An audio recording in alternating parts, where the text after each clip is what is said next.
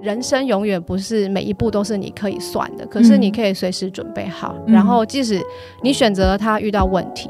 你还是可以再去想办法做一些突破跟改变。嗯，我觉得你只有好奇这颗心一直都在的时候，它就是你学习发生的动机，因为这样子会让你更谨慎的去看待每一件事情。我是 Grace，欢迎收听。最近工作还好吗？最近工作还好吗？是我们很常和朋友聊天的开场白。但除了好与不好以外，很多说不出口的、没有被了解的、不知道和谁说的，希望都能在这里聊给你听。节目每次都会邀请一位在职场上努力发光发热来宾来和我们聊聊最近的工作与生活。今天我非常开心邀请到和泰汽车的行销副理 Cindy 来跟大家分享一下她的职涯选择。我们欢迎 Cindy。Cindy 其实他在和泰已经有十八年的经验了。那其实我们这边也蛮多听众是会跳来跳去，然后也有一些听众可能会在一份工作待很久，就是这个很不一样的家选择。所以我觉得今天我们来聊一下，说真的只待一份工作。真的有好或不好吗？或者是说进到汽车产业这种相较听起来好像是男生很多的产业，那女生在里面怎么样找到自己的那个舞台吗？如果是女生，那是适合汽车产业吗？如果我喜欢车，还是我不喜欢车，这有关系吗？到底在做工作选择的时候，Cindy 在想什么？就邀请一下 Cindy 来讲一下你在和泰里面的这个经历大概是怎么样？其实，因为我自己来说，我是两千零一年的时候，我是东吴大学国贸系毕业的，大学毕业就出来找工。工作，那因为我本身是国贸系毕业的，所以一开始在找工作的时候，还是会以贸易类型的工作为主，一定要国外业务助理哦，国内业务助理我们还不要，就找国外业务助理，国际的，国际的。那我第一份工作我觉得非常的有趣，是呃，因为我的家乡是在台南，那爸妈希望我工作之后就回去，所以我回去之后就是在台南找工作。那时候是找到了一间是钟表公司，他们很大的一个客户的来源，就是工厂的客户的来源都是在欧洲，所以他们中间好需要一个会讲国语、台语跟英文的人。那所以我在这份工作当中大概是做了一年多，我觉得那个是非常有趣的一个开始，就是一个贸易人，然后你真的做了一个。贸易相关的，但事实上那一两年当中，可能也没有真的飞出国过。后来会在换工作，我觉得很多人都会遇到这种状况，就是假设你是家里面本身就有家族企业的人，通常小孩都会想要往外面飞，但是爸爸妈妈会有一个压力是要把你拉回家。所以我那时候在那个公司工作一两年之后，其实我的父亲他是很不开心的，最后还是回到我爸的工作。那我们家自己本身是做那种传产的。就是阿公阿妈的的时候就开始做，所以我们主要是做一些像电风扇的组装啊，或者是一些不锈钢的商品。但事实上传统产业，特别像是电风扇这些电器用品，在那个时候其实大概都已经是做外衣了。那我们家本身比较没有做这个出口的部分，嗯，家里面工作大概也工作了两三年，我那时候才二十三四岁。然后我就去想说，天哪，我的人生就这样吗？因为我每天的工作，真的，我我每天的工作就是早上八点去到公司，然后去到公司之后呢，上午都在打电话问说，阿姨，今天你们要几台电风扇？那你今天要几台电锅？然后到下午的时候就开始准备跟工厂讨论那个出货的事情。然后大概四点的时候，商用车的那个卡车，他就会来载货。然后再玩出去之后，就刚好五点，所以我一整天就结束了。很规律哦，真的超级规律。所以我就想说，天哪，我才二十四岁，然后我现在人生每天已经可以已经想象得到我三十年后的样子。对，所以我就想说，天哪，我永远要这样嘛。所以那时候刚好就觉得不行，我如果留在台南，我大概一辈子就是这样子了。我妹那时候她在福大念书，但因为她之前的经验都是在。南部，他一个人去到台北，爸妈铁定不放心，所以我就跟他说：“那我去照顾他。”好，就趁着这样的一个借口，然后就有机会又再回到了台北。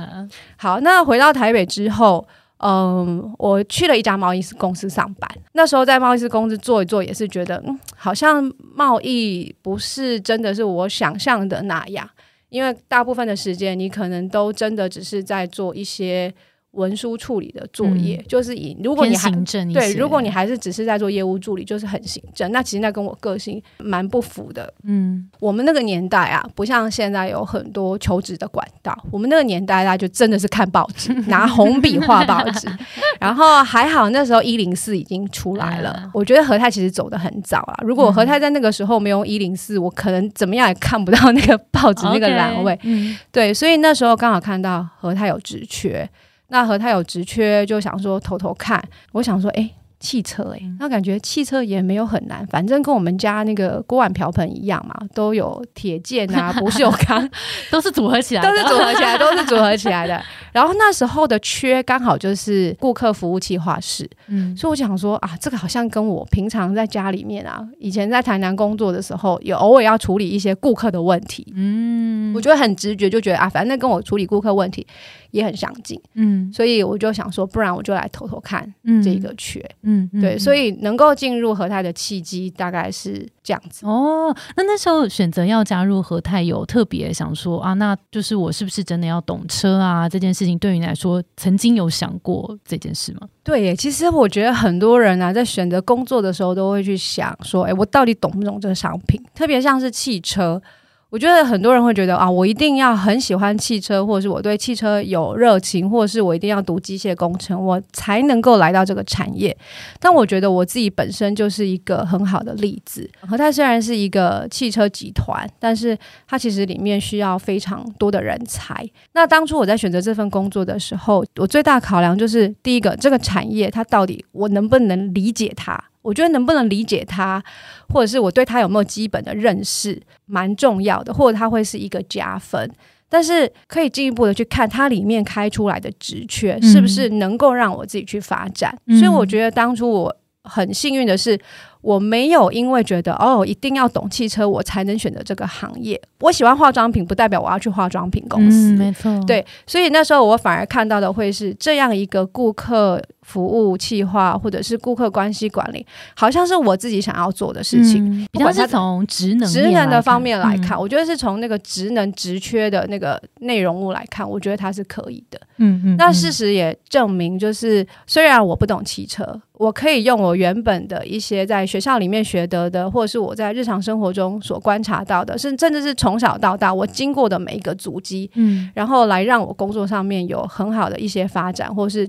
进而延伸了很多的创意。那商品就是汽车相关的这些资讯或者是知识，其实进到公司里面，你就一定有机会获得。嗯，所以我觉得大家也。不要觉得哇，我好像不懂汽车，或者是哎，我其实没有那么喜欢汽车。嗯，我觉得要喜欢的是你喜欢做你想要做的那件事情。哦，所以从那时候，Cindy 先进来就先从呃顾客关系管理这块切入嘛。对。然后一待就是十八年，在这个十八年当中，你是你的职涯发展又是大概怎么样，让你可以在这间公司待这么久？在和泰，因为我一开始进来，我们公司的名称比较特别啊。有时候刚刚我一直讲顾客。服服务，但是我一开始待那个单位，它叫做顾客服务部的 CS 企划室。好，CS 它是 Customer Satisfaction，也就是其实和泰集团对于顾客满意这件事情一直都很强调，或者是它是我们血域里面的一个部分。其实对我来讲，我觉得有有时候人会不会在一个环境待很久，有一部分是你在这个工作当中有没有一直找到让你有动力，或者是持续有热情。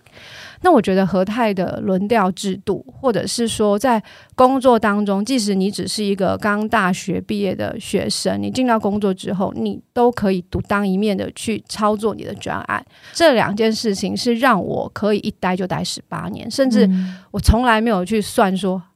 明年要离开，或者是下一年要离开。我觉得日子之所以能够一年一年过去，是因为我们大概三四年就转换一个新的跑道，三四年。在你这个领域已经熟悉了，然后你想要更多挑战或者是学习更多的时候，嗯，你就有机会被轮调到别的单位。嗯，那刚刚提到这三四年就有机会轮调，这个是需要自己去争取的，还是公司好像会做一个记录吗？就是你大概到三四年会主动来跟你聊聊你的接下来下一步。其实公司在每一年啊都会做一些轮调的意愿的调查哦，每年都会，每一年都会，就是不管你是来几年的同事，每一年都会有轮调意意愿的调查。那当然轮调分两种，一种是意愿，一种是公司的需要。那我觉得好处就是说，当你真的有想要去的地方，其实你可以很大方，或是不用不用害羞的告诉公司，你就可以填到那个系统里面。嗯，那当然公司也会依照每个人的专长，或者是哪个职缺需要什么样的人才，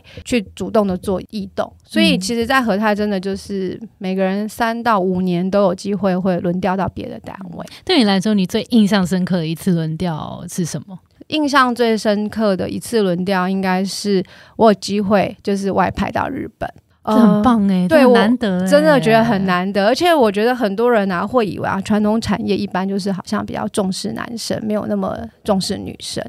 那在和泰很特别的是，因为我们代理了日本丰田的。旗下的 Toyota、Lexus 跟 Hino 三个品牌，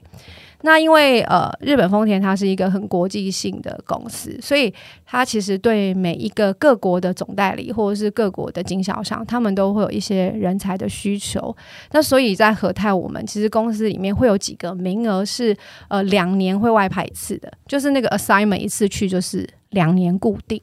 那我就很幸运的是，在一五年的时候，我是在 Lexus 车辆部工作，那负责的是行销企划的业务。刚好那时候 Lexus International 就是做 global 的 marketing 的单位，他们有这样的一个需求，所以我就很幸运的能够有这个机会去到国外。所以我觉得这个是我在内部升迁当中一个。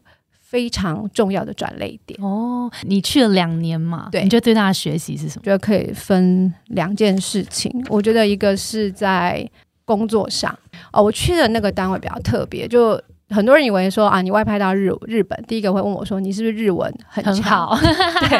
但事实是什么？事事实是我日文大概就停留在去便利店跟在车站还可以买东西。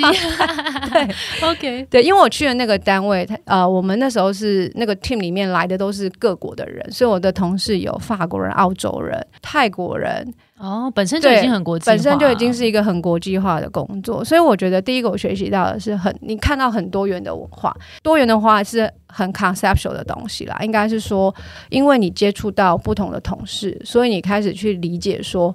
很多事情一样的事情，大家会用不同的角度来看它。像我自己本身是一个比较强势或者是一个主张性比较强的人，但是去到那个环境会发现说，其实很多事情不是我们一个人想要怎么样就怎么样，那个是很多是大家一起讨论出来，你理解我，我理解你的立场之后，一起去讨论出来更好的。所以我觉得那个在工作上让面上面让我去看到每一个民族，大家因为呃文化的。不同，可是当我们要成就一件事情的时候，其实我们开始要站在不同的立场上面。嗯，所以我觉得在工作上面沟通能力非常的重要。嗯，然后另外一个我觉得是心态上的调整啊，因为呃，我记得那个时候有一个专案比较特别，就是我刚开始去的时候负责的是一个 Motor Show Stand，就是一个车，就是全世界 Lexus 车展展台的一个设计。那我们那时候要做比稿。好，那我那时候是负责一个方案，当时候会有另外一个日本同事，他会跟着我一起做，但我会是那个专案的主要的负责人员。坦白讲，我们就是讲英文的，我们也不是讲日文，所以当这一个专案它要往更高层去报告的时候，那个就变成不是我能参与的，变成是那个日本同事要去代表参与。嗯，可是以我们以前，我觉得其实和泰真的是一个很好公司，就是对我们来讲，我们自己有什么案子，我们就是可以自己去报，然后去表现出自己。所以那个时候对我来讲，我有点受挫，因为我觉得这个就是我的案子，为什么我不能自己去报？难道就因为我是外国人，我没有办法讲日文吗？但我觉得他们那时候的考量是，就是要懂日文，否则那个沟通，跟日本主管的沟通，如果不是很准确的，可能就会有偏差，或是做出。不是那么好的决定。嗯，我那时候其实心态上很不平衡，我会觉得不公平。为什么就不是我？为什么就是别人有这个机会去，不是我？但我那时候，我跟我的大主管，他是一个美国人，他也跟我一样是外派到日本的。我那时候就那天我知道我不能去参加那个会议的时候，其实我脸超臭的。然后我就跟他说，我想要聊一聊。嗯，好，我就跟他讲说，为什么不是我？我说不公平。他只回了我一句话，他说这世界本来就不公平。即使我站在这么高的位阶上面，我是外国人，我就是不能，我就是没有办法讲日语，所以我去跟更高层报告的时候，永远会有一个日本人陪着我。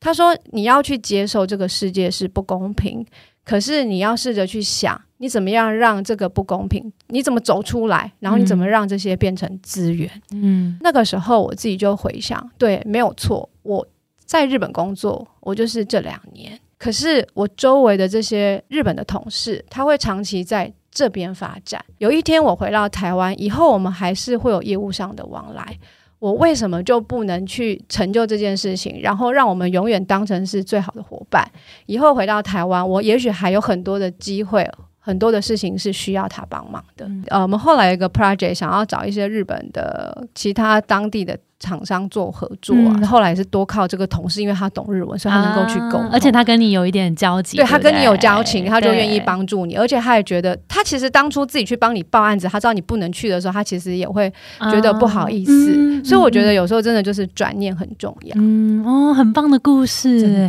讲到机会啊，就是我也想聊聊回去，就是为什么是你得到这个外派的机会啊？你觉得你你做对了什么，或是被看见了什么吗？我觉得两件事情，一个是运气，然后第二个是努力。那我所谓的运气是，当时候和泰他其实在挑选人才的时候，他不会用性别来判断嗯你合不合适，他会用几个 criteria 来看。第一个你的年资，第二个是呃你的经验，第三个是你的能力。所谓年资，是因为我们要外派出去，它会牵涉到的是会给你很多资源嘛，公司会给你很多资源，嗯。那 TMC 它也会要求，就是你五年以下的人对他来讲，我这这很现实啊，五年以下的人对他来讲，他就是帮你培养人才的，所以你出去的话，全部的费用都要公司出，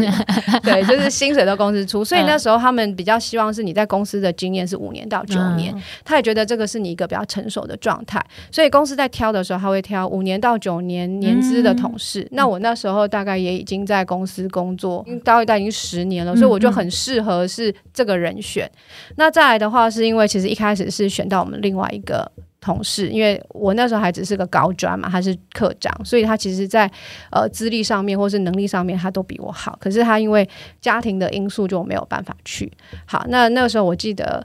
那个画面很有趣，是我刚好回台南参加我表妹的婚礼，在准备事情的时候，然后那时候我的经理就打电话给我，他就跟我说：“现在给你三分钟，你决定你有没有办法去日本 ICT。”我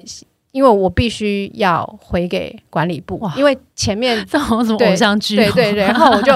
我跟他说：“你不用给我三十分钟，我三秒钟就可以回答你，我可以。”我随时 ready 这样子。对我，我觉得就是在人生当中，我永远没有办法去设想说下一个机会是什么时候。可是当你被问到那一刻，你可以很清楚的决定这件事情。嗯如果我当时候很犹豫，也许我就错失了这个机会。嗯那对我来说，因为我单身，然后能够去国外是一个非常难得的工作，所以我那时候跟我自己说，对啊，这辈子也没有出国念过书，就当做公司给我一个很好的机会，出国两年去学习新的东西，就这样是一个社会大学。所以我在那个时间点就马上回答他说我可以。嗯那我会被选到，是因为我觉得其实公司在考量一个人合不合适之外，刚刚讲到的，呃，你的年资、你的经验、你的能力之外，其实也会去看你这个人出去公司之后有没有办法在那家公司存活下来。所以当公司会选择你去外派的时候，suppose 也是你的沟通能力要够强，愿意去跟别人沟通，或者是愿意去跟别人相处。所以我觉得这个是公司在找外派人才里面都会考虑到的。嗯，OK，好，所以其实我觉得有一个蛮关键，就是你真的是随时 ready 的状态。有时候真的不知道那个很好的机会机缘什么时候来到，但是当那个被问到的时候，可以真的是很肯定的说，对这个，而且我已经准备好，随时可以出发。对，我觉得这个是我还是菜鸟的时候啊得到的一个教训。我刚进公司的时候，一开始就是在那个 CS 企划室，那和泰有很多是跨部门的作业，特别是有一些大型会议。那那时候我刚进公司，应该只有三四个月的时间。我记得有一次，就是别的单位他们有一个很大型的会议，但是他会有需要我们这个单位某一部分的数据。那那个时候，他就是早上打电话来跟我说，这个会议资料你要在今天下午提供给我。可是那时候我们其实已经要出门去宜兰出差了。但是那个当下我真的没有办法，因为我刚来到公司嘛，所以我记得后来是回程宜兰回台北的路上，我的经理哦，我的经理马上接到一通电话，就是那个电话那个那个单位的那个人打电话来跟我们经理说，你们为什么没有准时交作业？为什么没有准时交资料？因为这个会议它就是需要这个这个数据。我在电话旁边听到我的主管，他只跟他讲一句对不起，我们会马上提供。其实我听到这句话的时候，我真的自己坐在旁边，我眼泪就掉下来。我就觉得，为什么我今天做事情要做到我的主管替我道歉？然后我心里面就跟我自己说，我这一辈子绝对不会再发生这种事情。所以这件事情我得到了两个点，就是我必须要随时做好准备，就算是别人给我的是不合理的期限。但是我必须要知道这件事情它影响的有多大，因为坦白讲，你是一个新人的时候，你会觉得你要跟我要资料，你应该前三天就要跟我说啊，或者你应该前七天就跟我要。可是那个会议它可能就是明天或者后天就要开始了。好，所以第一个我觉得不需要抱怨，不需要埋怨，就是自己随时准备好。其实当下我应该是可以打电话回去跟我的同事讲说资料在哪边，你可不可以帮我看？我可以这样子处理。那我觉得第二个学习是。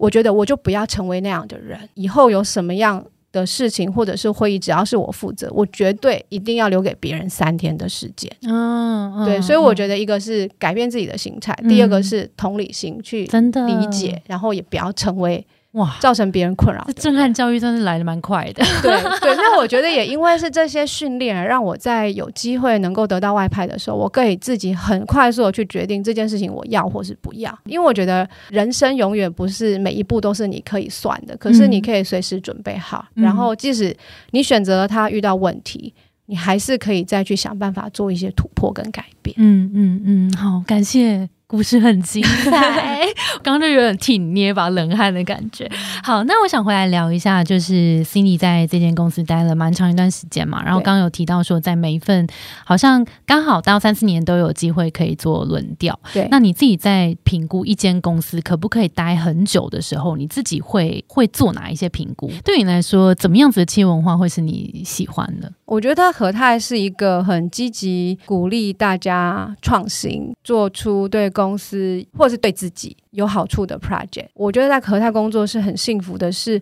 它配其实很不错，同时你也有好的生活跟品质。我们其实都不需要加班到什么三更半夜，公司也都鼓励大家尽量是在上班的时间把你手边的作业完成。这个是我。能够待在这个公司，也是我一直很 appreciate 的一点。丁迪要不要跟我们分享一下，何太会特别喜欢怎么样子的人才特质啊？或是大家在面试或是准备履历的时候，有没有需要一些注意的地方？我觉得不管做哪一份工作，或者是哪一家公司，有一种人才是每个公司一定都想要的，要一直保有的三心二力。所谓三心呢，我觉得第一个心，第一颗心是责任心。工作当中，不管是针对于大的 project 或者小的 project，你都有那个责任感要去把它完成，然后你能够站在自己或是对方的立场来思考。责任感其实就是累积信任的第一个要件。嗯，好，所以我觉得第一颗心很重要，是责任心。那第二个心是好奇心，对很多事情会觉得啊，我好想要知道那个是什么东西哦，我总是觉得自己不够。我觉得你只有。好奇这颗心一直都在的时候，你才会不断的去触发学习，它就是你学习发生的动机。然后也因为这样子，会让你更谨慎的去看待每一件事情。然后再来一个，就是最重要的一颗心，就是你的心一定不能死掉，不死的那颗心，就是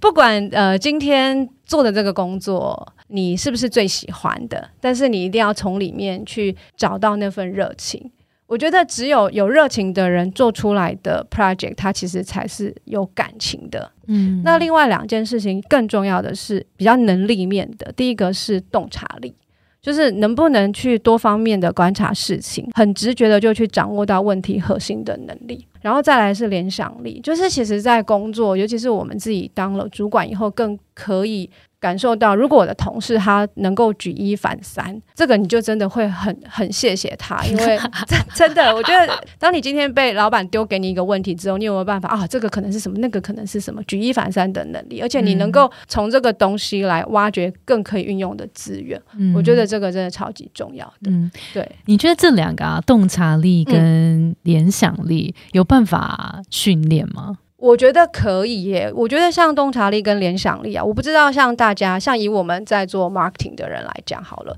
如果你今天负责的是做 event，的人做。那你走在路上的时候时候都在干嘛？我自己走在路上啊，如果有人拿那个录影机这样拍跟拍，我一定会看到很有趣的画面，就是这个人为什么走路就这样摸来摸去，摸来摸去，然后他会突然就站在一个扛棒边，然后蹲下来开始去拍那个细节或者是环节。哦，你会这样？我会这样，因为哦其实坦白讲，这个是一开始被强迫的，因为在公司他们就跟你说，你就是要随时去观察你的周遭。然后我想说，为什么要观察我的周遭？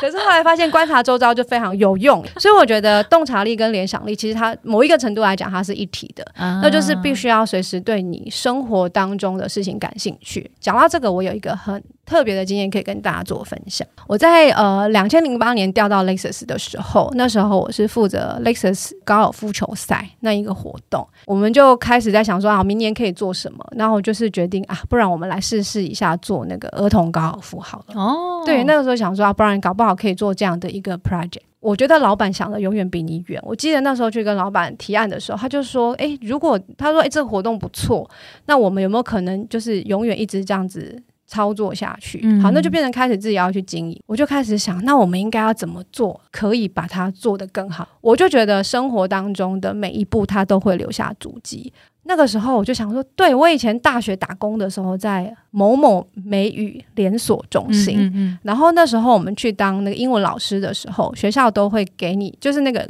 中心都会给你一个 guidebook。嗯，对我刚好可以利用这样的一个经验来把这一套建立起来。哦所以我想要分享的是，你以前做过的事情，它可能都是为你接下来铺路。嗯，嗯对嗯嗯，的确，但是你可能要有意识的去注意到这些事情，不然有时候做过就忘了。对，所以其实联想联想力跟洞察力就很重要。所以如果大家要练习洞察力、联想力的话，我觉得刚刚好像我听到两个重点啦，一个是每一件事情可能要留意一下，我过去做过哪些事情，说不定有一些累积到现在都是可以用得上的。那第二个就是随时留意你可能身边的人事物，然后如果有值得你你留下来、停下脚步看一下它，把它拍起来的话，其实也都是很好的观察。我觉得你有点像是把整个城市都变成你的博物馆的感觉。觉得我人生当中哦，就是常常会莫名其妙出现一些对我很有帮助的话，就譬如说我可能看了某一个书，他就跟他就跟你说，一个好的商业人才，你绝对不会只是看商业的书。好，你就会看到这样，然后我想说，天哪，那我该看什么书？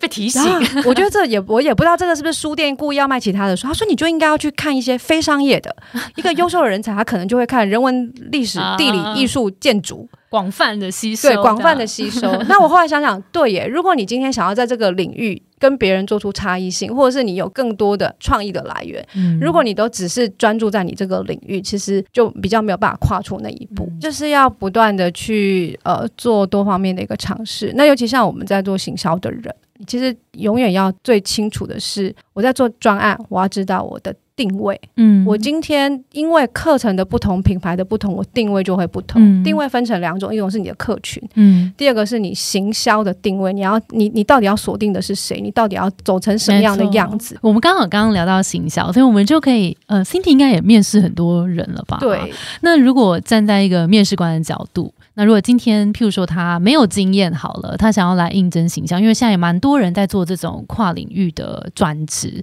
那如果他过去的背景并不是行销，但他现现在觉得他对行销有兴趣，你会怎么建议他来展现他的优势，或是怎么样来争取这份工作？你今天去面试一个工作，我觉得第一个要先让面试官感受到你到底有没有认真的去理解你目前这个职缺。因为我想，我其他公司我不晓得，但是以和泰来讲，我们在开职缺的时候，其实会很清楚的写我们需要的。是哪一方面的人才，或者是你以后进来之后的工作项目会是哪一些？我觉得这个是同学一定要花时间去看的，因为之所以会写出这些东西，就是很清楚、很明确的告诉你，我想要做的是哪一些事。以后同学进来之后是负责什么样的一些业务。第一个应该要去熟读这些东西，然后针对这里面的东西去思考，他可能被问到什么样的一个问题。假设你今天面试的是一个顾客服务企划，那你铁定会被问到说，那你的 customer journey 怎么样才可以做得更好？嗯那我觉得通常你想要面试哪一个公司，你就先去体验一下。嗯又或者是说，你今天想要去呃找这份工作。他是做 marketing 的，你就先去了解这家公司，不是只有在网络上面看这些资讯，那是第一步。第二个，你要真的是走进那个，嗯走去店里面去感受，然后去试想，如果今天这是我的工作，我在现场看到的好的地方是什么，或是我在现场看到有哪一些地方是我以客人的角度来看，它可以。改变的，嗯。然后再来是，就像刚刚我们讲到的，我们必须要去累积很多生活方面的一个经验。所以，呃，在面试的过程当中，如果能够很具体的去指出，哦，我曾经参与过的哪一些活动，或是我曾经看到的什么，我觉得它在你们这个产业里面可以做什么样的一个应用，嗯那我觉得这个就会是我们在面试当中非常想要看到的一些特质。嗯嗯。对，第一个先做功课，我觉得这也是一种尊重啊，就是你已经知道这边你想要来了，所以你也做足了功课，那来这边可以讨论的面向就可以再更深入一些些，然后在过去连接过去的经验有哪一些是可以放大出来的，然后怎么样去说服面试官说，对我可能在过去的一些发现里面或者一些专案里面，我是有扮演什么样的角色，然后我是会很胜任这份工作的。我刚开始来和泰面试的时候，一样有一关是 case study。那我自己后来得出来的结论是，所有的 case study 它不一定有正确答案。哦公司在看的不是你选择正不正确，而是你选择这样的一个方案的时候，你考虑的是哪一些因素，你的逻辑或者是口条，你的说服力有没有办法去完整的讲出你的选择？嗯我们想要看到的是，你有没有这样的一个潜力。嗯嗯嗯，好啊。那最后和泰这边有没有一些新的消息或是一些真才资讯想要跟大家分享？其实和泰每一年都会很希望有很多的同学或是新血加入我们。嗯，对，那我想在明年上半年，我们应该陆续有会一些人才招募的活动，嗯所以就非常欢迎大家来参与。然后记得不用担心你不懂汽车产业，进来之后你有二十年、三十年甚至四十年来了解它。对，因为 Cindy 就是一个很好的例子。对我真的是一个非常好的例子。好，大家如果听完今天 Cindy 的故事跟介绍，然后对和泰的公司啊，然后各个职缺有更多想知道的事情，我们会把资讯放到资讯栏，所以大家可以到资讯栏去看更多的资讯。好，最后想要请 Cindy 给如果现在还在职涯迷惘，然后可能想要再做一些选择的听众们一些建议。工作上迷惘比较少了，感情上的迷惘是曾经有过一些，但我觉得不管是工作或感情，我有一句话是我在日本那时候应该是我自己心灵最脆弱的时候，然后我看到的一段话是海明威讲的：生活在某一些时候会让我们遍体鳞伤，但是在最后那些受伤的地方会变成我们最强壮的地方。人生当中如果有遇到任何的困难，其实就是试着转念，相信自己会更好。对，然后所以我很建议大家就是去找一句人生当中最让你感动的画面，嗯一张图，嗯在你最脆弱的那个当下，然后你看到的一段话，然后把它贴在不管是你的 IG、Facebook，看得到或是任何你看得到的地方。每一次你在受伤的时候，你再回去看它，我觉得那个都是一种很疗愈，然后支持你可以往下走。很建议大家要勇于表达自己，勇于做自己。我也真的是很感谢何太，让我还是可以这样子做自己。哦，能做自己很重要，超重要，因为我大概工作到第二年的时候，我姑就跟我说：“你应该快离开了吧，感觉这种传统公司不是很适合你啊。”呃，但事实证明，和泰是一个包容性很强的公司。他他认为每个人要能够去 think amazing，甚至是 do amazing。只有让每个人去发挥自己最好的那一个部分，我们才有办法 do amazing。所以我真的很谢谢公司，让我一直在做自己。真感人。真的，连我来这边要讲什么，人资也都不会管我。好啊，那大家如果对对和泰有兴趣，记得到资讯栏去看更多的资讯。今天非常感谢 c 的节目精彩的分享，那我们今天的节目就到这边喽。我们的节目是最近工作还好吗？如果你在职涯上遇到任何的烦恼，也欢迎到节目资讯栏看我们更多的服务。谢谢你的收听，我是 Between Goals 的 Grace。我们相信职场不是一个人战斗，一群人一起前进，绝对比一个人走得更踏实安心。我们会陪着你一起把职涯走得更顺利。如果你也喜欢我们的话，欢迎订阅我们的 Apple Podcast，也分享给你身边的朋友或留言给我们，也可以到节目资讯栏追踪我们的 IG 和社团。那我们就下周见喽，拜拜，拜拜。